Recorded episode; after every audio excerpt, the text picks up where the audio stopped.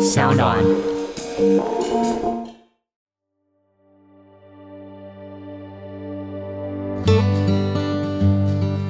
要看他厉不厉害，有些人一个礼拜就可以全部练起来，哦，那而且也就背起来。也就是说，如果老师给了你超过一个礼拜的时间，就表示他觉得你不厉害。没有没有没有没 有，也不是这样讲啦，有些超厉害的，超厉害的，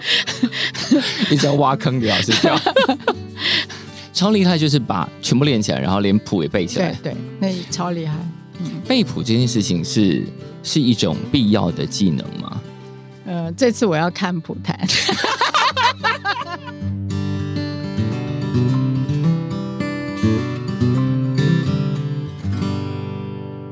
欢迎再度收听《感官一条通》，我是小叔。我常常在想，如果不是这个节目，我可能没有机会见到这么多世面。那今天呢，我又来开启一扇新的门了。那今天来的这一位呢，我们在太多太多太多的地方看到这个名字，然后没有想到我今天既然有机会坐在他面前。我刚刚跟老师说，我说呃，因为今天要聊的事情实在太庞大、太广泛，那我不知道从哪里开始聊起，我就说我们就当闯进老师家的客厅，要求老师跟我聊天好了。好，欢迎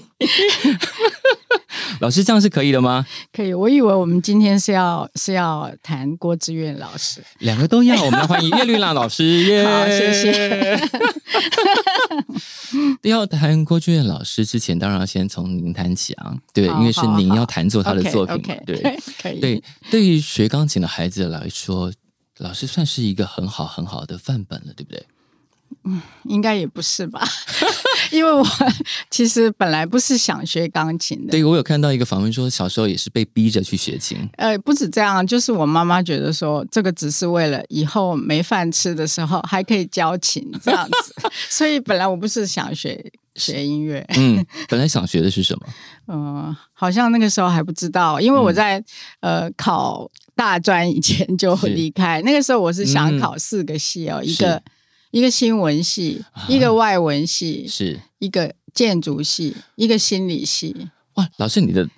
刚开出来的光谱也太宽了吧？对对，所以那个时候就是这个是分开四组，所以是我也不知道怎么，幸好有是出国，要不然我也不知道要怎么选择。所以反正是被推上了要学钢琴这条路，推着，然后还去了国外，回来大概也义无反顾了吧？ 就是其实是因为去了国外，所以才没有选择，因为、嗯是因为这样出去，那你不是继续不是很很对不起大家，所以就这 样这样所子。以心里是对不起大家，那好吧，那我就继续做这样。对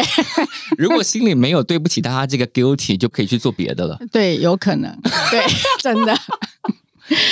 一路做到现在没有后悔吧？好像也没时间去想这个问题，我觉得。那现在来跟你学琴的孩子，应该也有大概半数以上是被家长逼着来的。呃，我我教的是学校的学是生，是所以嗯他们应该已经就是过了那个阶段了，对，已经定了，就是嗯大部分。可是最近很多人跟我说，他们要去，就是要可以念辅系的时候，是他们想选别的系这样子。选辅系其实是比较好的，因为对就像老师之前谈钢琴教育的时候，也会讲到说要让孩子多想，而不是只嗯是背琴谱而已。对，嗯，那呃，这个是其实是很难，因为是嗯呃，以前我有一个同事就说，学钢琴这个、这个东西，不是像说你学历史，你出去就教历史，是那你那个弹琴就是人家要你弹，你才能弹。嗯，就人家不要你弹，你也成不了什么，就是是这个这个很很矛盾的一个职业。可是教琴到现在无论如何还是很多人需要学琴嘛，所以教琴这个工作还是因为在学校，所以比较那个。可是如果嗯是不是在学校，我相信也是有很多嗯困难，就是人家要来跟你学，你是你才能教，要不然你是要教什 么呢？我们今天要介绍这个这个作曲家，嗯可能在我们小时候上到的微薄的一点点音乐课里头，起码我小时候是从来没有提起过对的。对，其实真的是，对嗯、之前都没有被提起过。我查查到相关资料，大概是九零年代以后，我们才对比较开始广泛的有系统性的讨论它。对，对，这个这个作曲家叫郭志远，嗯哼，那郭志远老师其实做了很多很多曲目，对他还为电视配乐啊，对很多，就他的作品广泛，就是对比方也有歌剧、嗯，轻歌剧，也有艺术歌曲，也有然后协奏曲等等，还有流行歌曲，，是。嗯哼。但我们竟然不知道，对我们可能有唱过，可是不晓得吧？对应该就是是这样。嗯，但我看到资料写，老师第一次接触到郭俊老师本人的时候，是一个一个演奏会的过程啊。对，这呃就是呃台北爱乐交响乐团是，他那个时候有一个就是要到芬兰呐、嗯呃还有到那时候有些国际巡演，对要嗯去那个 Baltic 三、是是三小国巡是演，嗯那当然出去。应该就是要有台湾的曲子，是那而且这样他们也能拿到补助，啊啊，呃，一个都有宣扬台湾文化的状态，对对对是，嗯可是当然真的要演台湾曲子，这样才是有意思嘛。是那呃，之前我听过蔡彩秀老师，他有、嗯他有录录这个曲子，是那而且这个曲子就是呃编制很小，它只弦乐跟打击乐，不需要很很庞大，嗯所以他们出国这样也是比较方便，嗯练起来也比较方便，而且这是曲子大概十五分钟左右，嗯也是比较适当，嗯，听起来又很有台湾味，对。所以我就想说，我就我就选这个曲，所以当时在这个是老师自己挑的曲目，，对我挑的曲目，那是二零零三年的事情，对。对。然后后来因为这个缘故，就认识了郭志远老是师。郭志远老师自己跑来听，我我都不知道，就是好像乐团有通知他，他嗯自己、自己跑来的，就是作曲家本人跑来听，会给弹钢琴的人很大压力吗？我不知道，那时候我不晓得他要来，是是嗯弹完他才、他才听到。嗯哼，他是很在乎别人怎么诠释他。没有没有没有，他那时候很高兴，他就觉得弹得很好。嗯其实那时候我也抱了一个心态，就是嗯嗯、因为我常常听傅聪弹那个牧童短笛，嗯那个是大陆作曲家一个是曲子，他弹得非常好。嗯那我想说，台湾作曲家其实应该曲子没有比那个差，那嗯为什么听起来都不太不太好听？对，那那我想就是说，原因是什么呢？就是我就想说，我应该花同样时间，我像我们练西洋的曲子，是都花好多好多时间，然后、嗯哎这个挑那个挑剔。对我想说，我就好好把它练一下，把它是背起来，全部就是全本照背这样。背，当然只是一部分，是就是像我花在西洋曲子那嗯个功夫来、是试试看，是不是这样子，就是。呃，真所的以比较不一样所。以过往大家花在就是本土作家的曲目上的时间练习时间是比较少的，至少我的经验是，我是这样子啦。哦，了解。我想，因为其实现代曲子大家都有这个心态，因为嗯觉得它是没有要那么要常常演，而且啊因为大家只听了一次，是不会去比较，是那所以就这样子，哦，就是如果你今天弹，比方说巴哈或肖邦，哦，大家都会，可以比较的版本实在太而且多大家了。都吹毛求疵，因为大家就是会听到所有的细节，然后这样或者这个版本快了零点一对秒，之不类的。是就是你这里怎么弹，那里怎么弹，这样子，可是开始跟老师认识了之后，后来就录了一张呃郭俊远老师的作品嘛，对，这个也蛮有意思的，是嗯因为其实郭老师就一直寄东西要我对弹，哦那个因为他乐谱作曲量实在太大了，对，然后他会一直写信说怎么样怎么样，他还常常会寄 CD 给我，我嗯想我也回寄一 个。那时候我觉得自己自己实在有点不敬，我就寄一个萧泰然老师的作品 去，结果他他的。微微应该有点不开心吧，没有，他的反应是我也要一张这样子的，哦，所以就有那这个录音。他说我也要一留下一张这样的作品集，对嗯，那我们那那时候我们想说，像那个我的录音师是游子哲说是，啊，既然大师都这样讲了，我们是一定要照办。我们就来做做 看吧。一对就一定要做，然后嗯就、就就选曲子，然后去录这样子。那那时候怎么选取他的就是老师的作品集这么大量，他独奏曲嘛，就是他的独奏曲，嗯是他我都有，他嗯就是都录起来了。是那也选同样的地方，就是泸州工学社嗯去录。是，那因为这个后置时间很长，我们嗯录的时间也分很多次，嗯，那所以那个没过几天啊，或是一个礼拜，是郭老师就写信来问说，嗯那进度怎样？他写顺 C，就是用用日台语写录音顺势吗？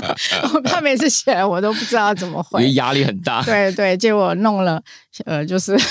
弄了一年多才、哦才完成。他会来监听吗？没监有工没有，后来有听，可是是对他有听，他有一些地方我们就重录。是，你看要想还好那个时候还没有脸书，没有 Messenger，没有 Line 这些事情，不然对不然会盯到满头包吧。可是他他也差不多，就是是是一直写信这样子。所以他录完的时候，因为我在别的访问里 头有看到老师说，就是郭俊老师是很在乎速度这件事情的人，对，因为他的曲子其实很难弹，他写了很多八度平行嗯的八度，那个很难弹。 就是我想说慢慢弹，可是是他说不行，要那个那个那个很难的东西要很快的谈到，因为那个是可能是歌仔戏里面那些比较激烈的那个、嗯嗯那个叫文锣武锣锣鼓鼓对对的的部他分是他用那个东西去模仿锣对鼓的效果，对对 对那所以 所以我们就有些地方重录，是。嗯，这一张这样经过了一年多的呃，也不能算煎熬了，就或是是一两年啊，可对，能就花了这么长时间录，然后可是后来成绩非常非常好啊，呃，我想我们的心理就是跟录音师就是要让、嗯呃后代的人知道，其实郭志燕曲子应该是怎么样，嗯，就是是让他们有一个范本，是就是让他们听，其实曲子是可以这么美这样子。其实郭俊彦大部分的作品，因为留下来的录音其实不算多，算蛮少的。嗯，最近其实也蛮多的，最近开始多了一点起来，嗯嗯对所以他平常在呃，比方说学古典的人的世界里头是会被列为必须要练习的曲目吗嗯，渐渐也不是必须，就是有人会去弹这样子。嗯？OK，嗯，所以在这个作曲的世界里头，因为呃，以前我们在比方说，如果小时候开始接触一点点古典音乐，我们刚刚讲到比较不会谈到这个，然后刚刚老师也提提到萧泰然，就是在可能在教育系统里头比较早出现的名字会是这个。嗯嗯，对嗯嗯，那郭俊老师算是可能我们刚刚讲到九零比较年代晚一点比较对晚进的才开始，算是有点像是帮大家翻出原来在台湾的呃创作史上有一个这么重要的人物这样，嗯嗯而且他留下很多第一啊，对对，嗯他对，其实他就是他的生命里面就是一直写，一直写，他也没有什么其他的嗜 好，就是一直写创是作。嗯，像这样的人，当年是因为呃中文没那么好，他他会讲台语跟日文，所以他可能在教育系统里头比较没有办法彰被彰显出来。呃，有这样可能，可是这也、嗯也可能是一个好处吧。是嗯我在想，这样他才、才有时间创作。哦，就是他在一个相对比较不被打扰的状态里头，对可以哎专对心做这件对，事情。真的是这样子，是我觉得，嗯而且他可以保存他特有的一个独特性。嗯因为我觉得，如果在教育系统里面，你嗯可能、这不算污染， 就是老师你自己也在教育系统里头啊？呃，对我，所以我知道，这就是你会被呃被人家影响。我想对创作的人，这个更更严重，就是是你的独特性就会减少。嗯。我们看到，就是我查到的资料，他就他创了许多第一，比方说他写了台湾土风交响变奏曲，是省交第一次演出台湾作曲家的作品，然后还有台湾土风交响变奏曲，在一九五六年就去美国演了。嗯他就留下了很多。第一是我们在呃在念书的过程中，学音乐的过程中，其实不会知道，但是对现在一个对对一个一个才把他应得的地位跟名声还给他。这样，那现在的教学市场是什么样子啊？这几年的状况，因为我之前看过老师写了一篇，就当时学琴的孩子想了，可能当时就是都是家长在指导。那现在的状况，这十几年 嗯，现在更严重吧？ 怎么个更严重法？不是，我嗯觉得他们活动太多了，小孩子被要求做的呃、啊事情太多，是，根本没有时间好好的去沉淀练习。像我们以前好像，你如果要在欧洲，至少你要练琴，嗯整天都是练琴的时间。那时候的上课就是今天的功课就是练琴，呃，那个时候对。你的嗯工作就是要练琴嘛，是你你学琴就是要练琴，可对是现在是要做这要做那个要做那个，所有其他的课都好像变得一样重要。所以现在学琴的孩子同时还要练什么？哦，他们很多不是吗？又、嗯又要去学画、啊，又要去， 要我不知道。现在所有现在所有的人都要很斜杠就对了，对，也是这不能讲，就是像音乐班时时会有那些实习演奏，那个是是以前没有的，就是是同学的演奏，你也要去听实是习学校的所有的活动啊，嗯就是全部的事情都要参与。我觉所得以这样就没所以现在学琴的孩子如果还很能专心的，表示他真的非常非常热爱对这件对事情，对对对对，所以因为太容易分心了。是是是，真的是这样子。但老师那时候出国去去学琴的时候是，因为那个环境是不是相对来说真的就比较与世隔绝 一对点点？对，完是全修道院的是环境啊，呃，不是，可是是嗯在奥地利、奥国，他是们真的是就很安静，嗯，有有山有水，整个就是很安静，不是城市的那种感受。就是你就算想要绕跑也没地方跑。，对，是这样 而且风景都很美，你自是然而然，哎，教堂啊，那那个时候就是是音乐，教堂里面的音乐都还是古老的音乐，嗯是，嗯、所以你自然而然会会受影响。所以现在的不管是练琴的，或者是作曲家，也很难写出以前的那个那个年代的作曲家的风格了。对，当然是一定会转变，就是每、每个时代都会转变，嗯是，一定是这样，你不可能写出呃跟从前一样的是曲子。当老师第一次听到郭志远老师的作品的时候，心里想的是什么？好像是我自己弹的，我、哦我没有听过别人弹。是哦，对，有有听 CD，就是嗯蔡彩秀老师是的是是，的那个嗯小协奏曲，嗯，就觉得很，应该说是有一种很特殊的淳朴的味道。啊哈。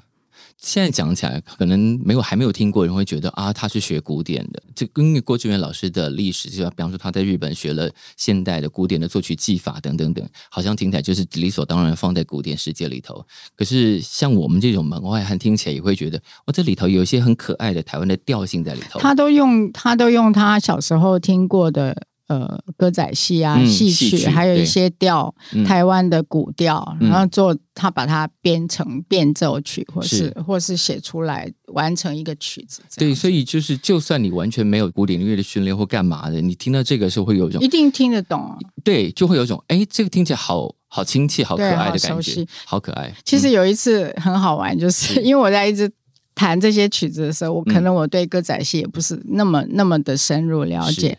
那就是不知道要怎么去弹，因为在钢琴上弹起来有点奇怪。那有一天，嗯，呃，我们我的录音师就是游子哲，他可能是在戏曲中心，不晓得录音什么，他马上打电话跟我说：“你听，你听，这个就是你弹的那个。”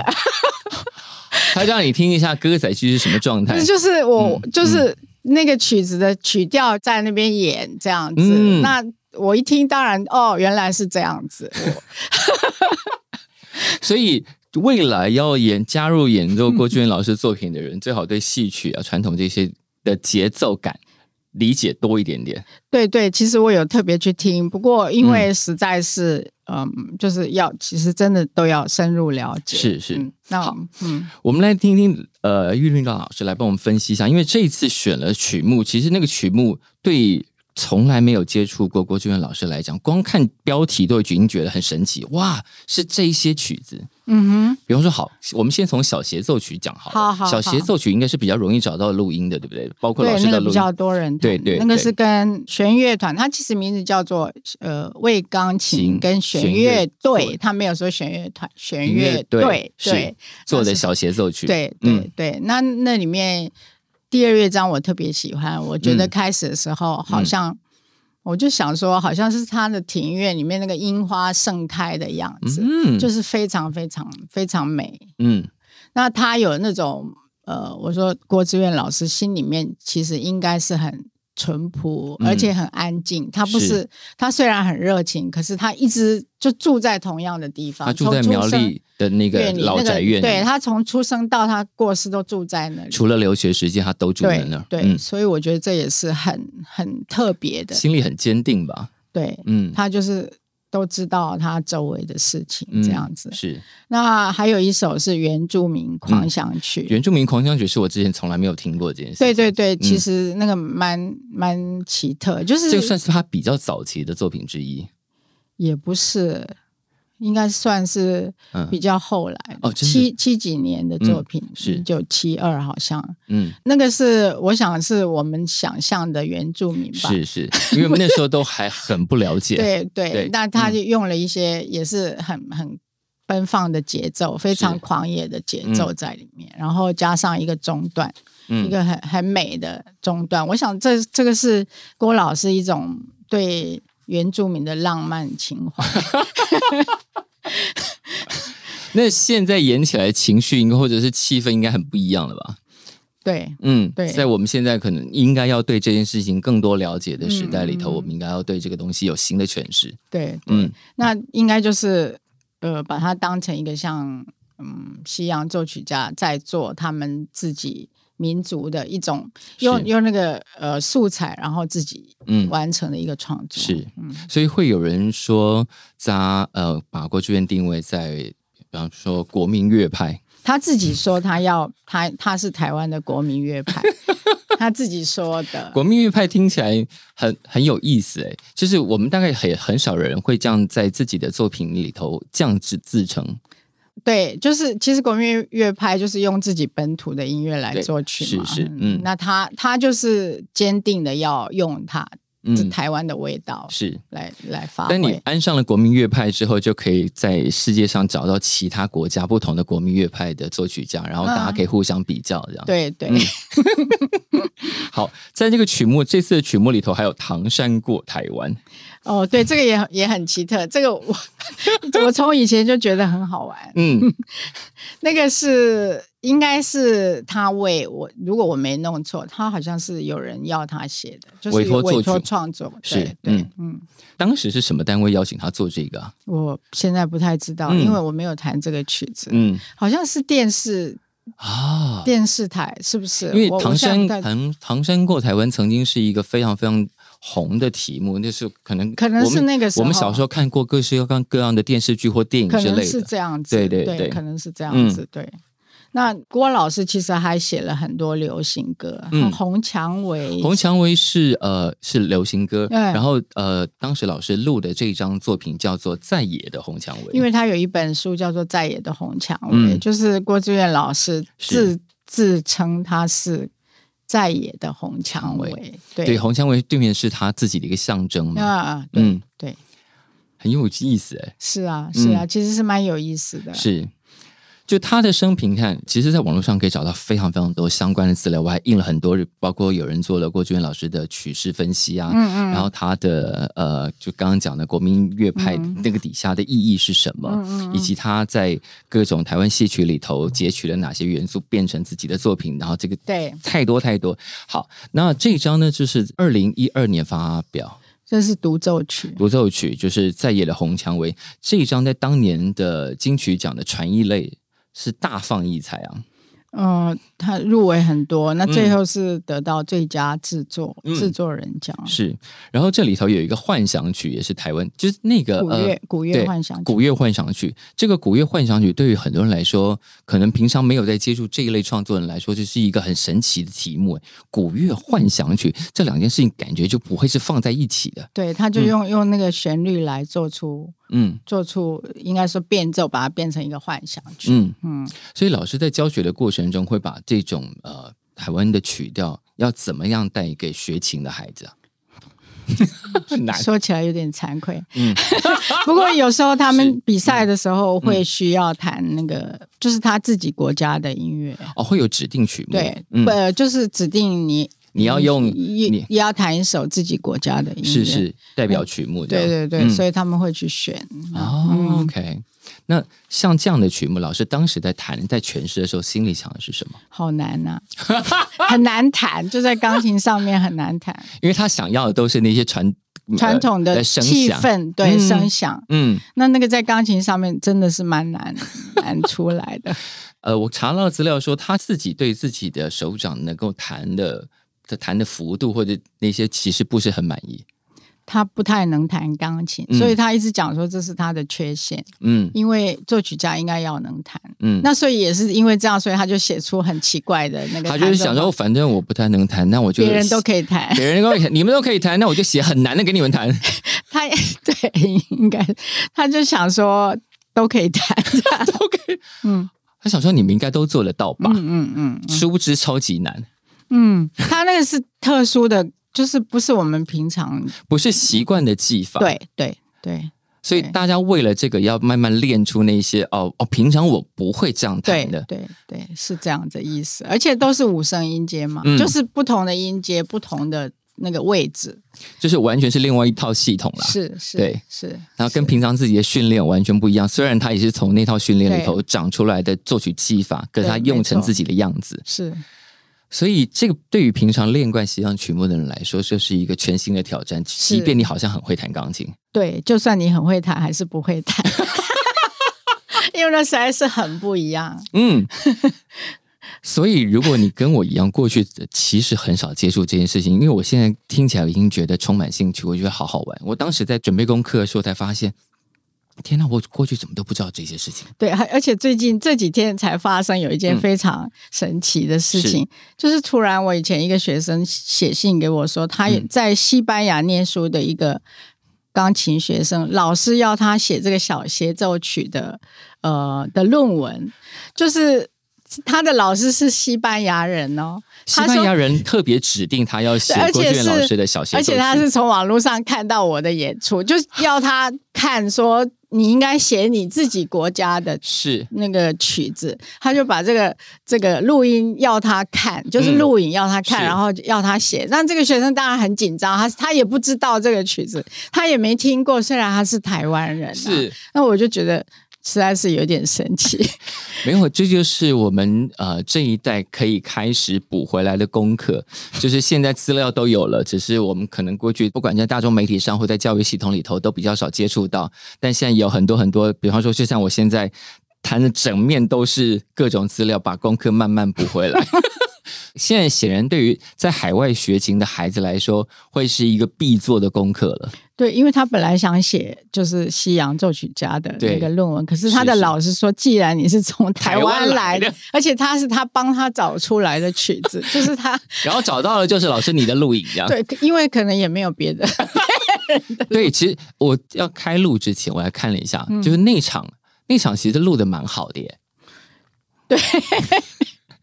就是影音都有，在 YouTube 上就找得到小协奏曲，啊哈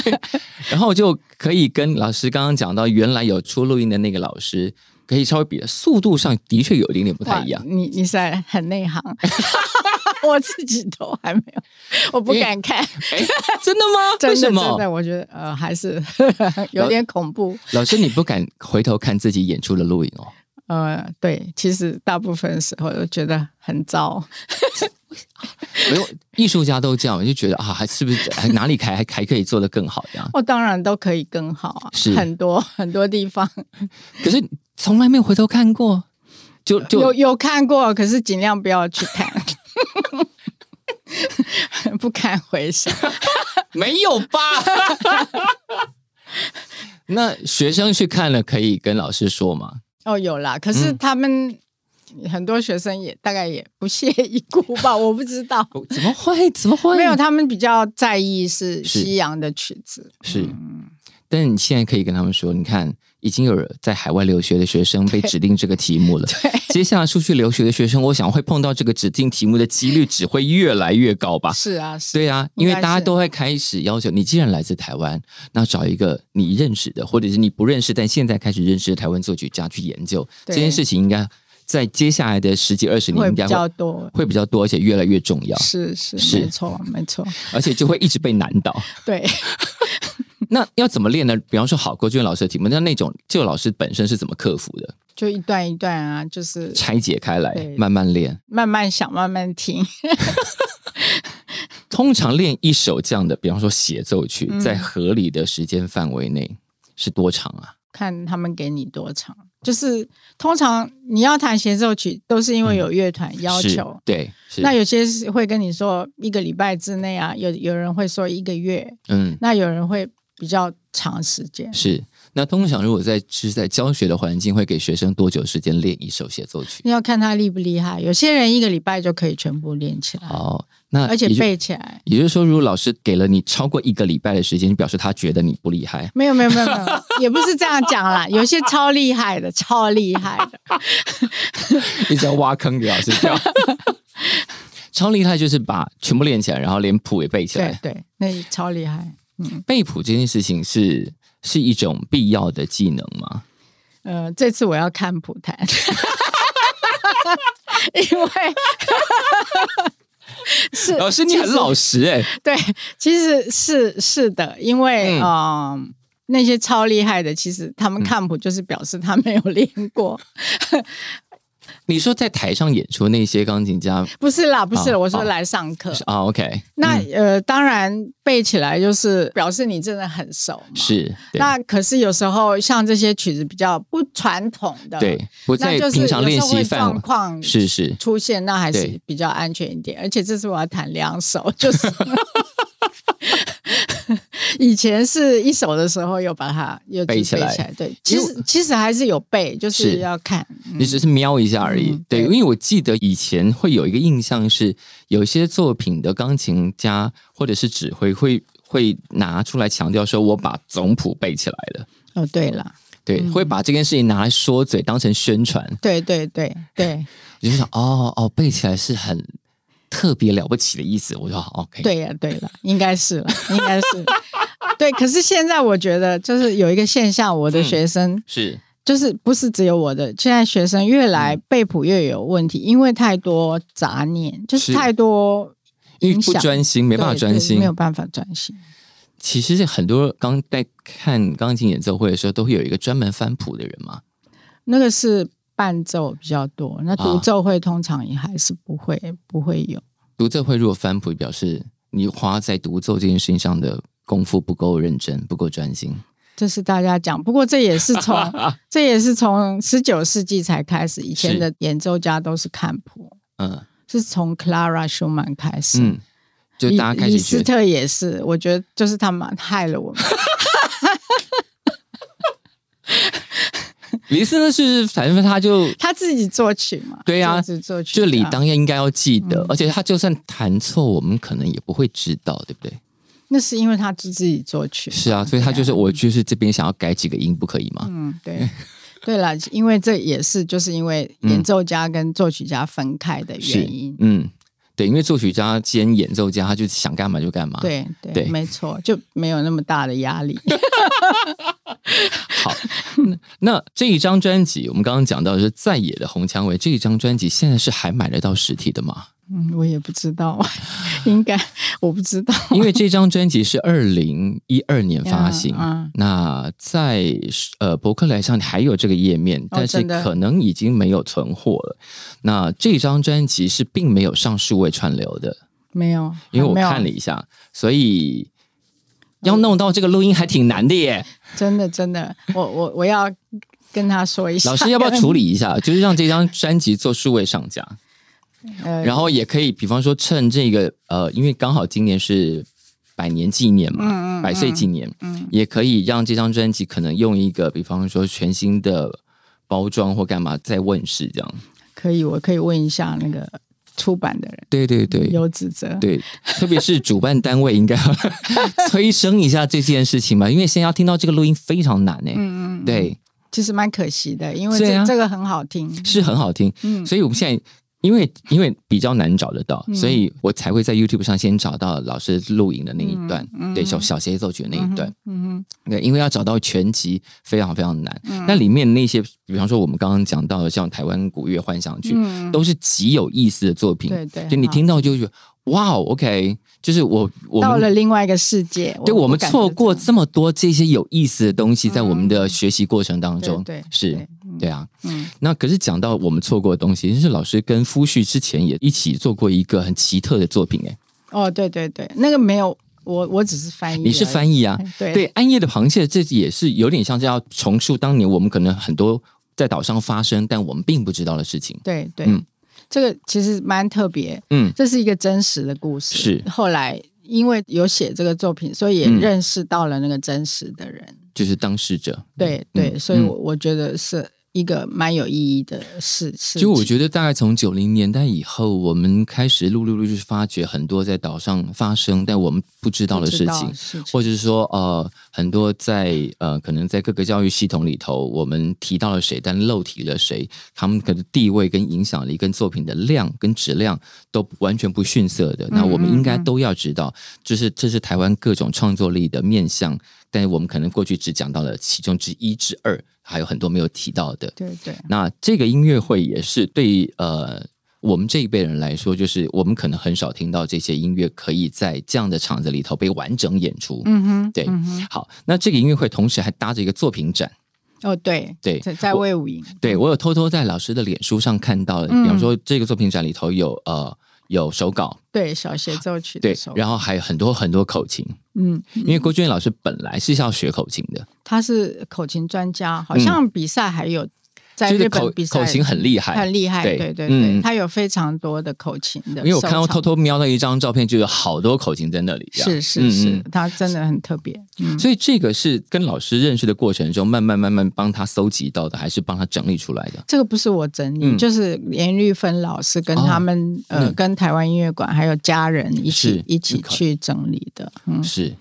所以就算是就是重新认识台湾在在过去这么长的时间里头，其实有很多很厉害的作曲家，只是我们不知道。对那这个作曲家系列帮大家补足了这个音乐史上的的小缺憾啦。对对就我我我在想，应该还有其他作曲家是我们没有发现的，就是我们到底漏掉多少东西啊？ 很很多，因为我们都只只专注在某一点上面，嗯嗯，是就是可能很多是都没有没有去观察哪些人没有被发现。是，嗯，而且观察到这些时时候，就会让大家更更了解到一件事情：是台湾其实现代化的比我们以为的要更早早一点。非常多，早非常非常多，就那个年代不并不是我们以为的说哦，他们那时候应该过得比较简朴或落后，没有。我觉得相反、欸，我觉得我也觉得相反，相现在反越来越多当时对的相照反片或者当时资料出土，看起来就是没有，他们那时候过得超时髦的好吗？对，因为对我来说，我就自己吓到，因为我在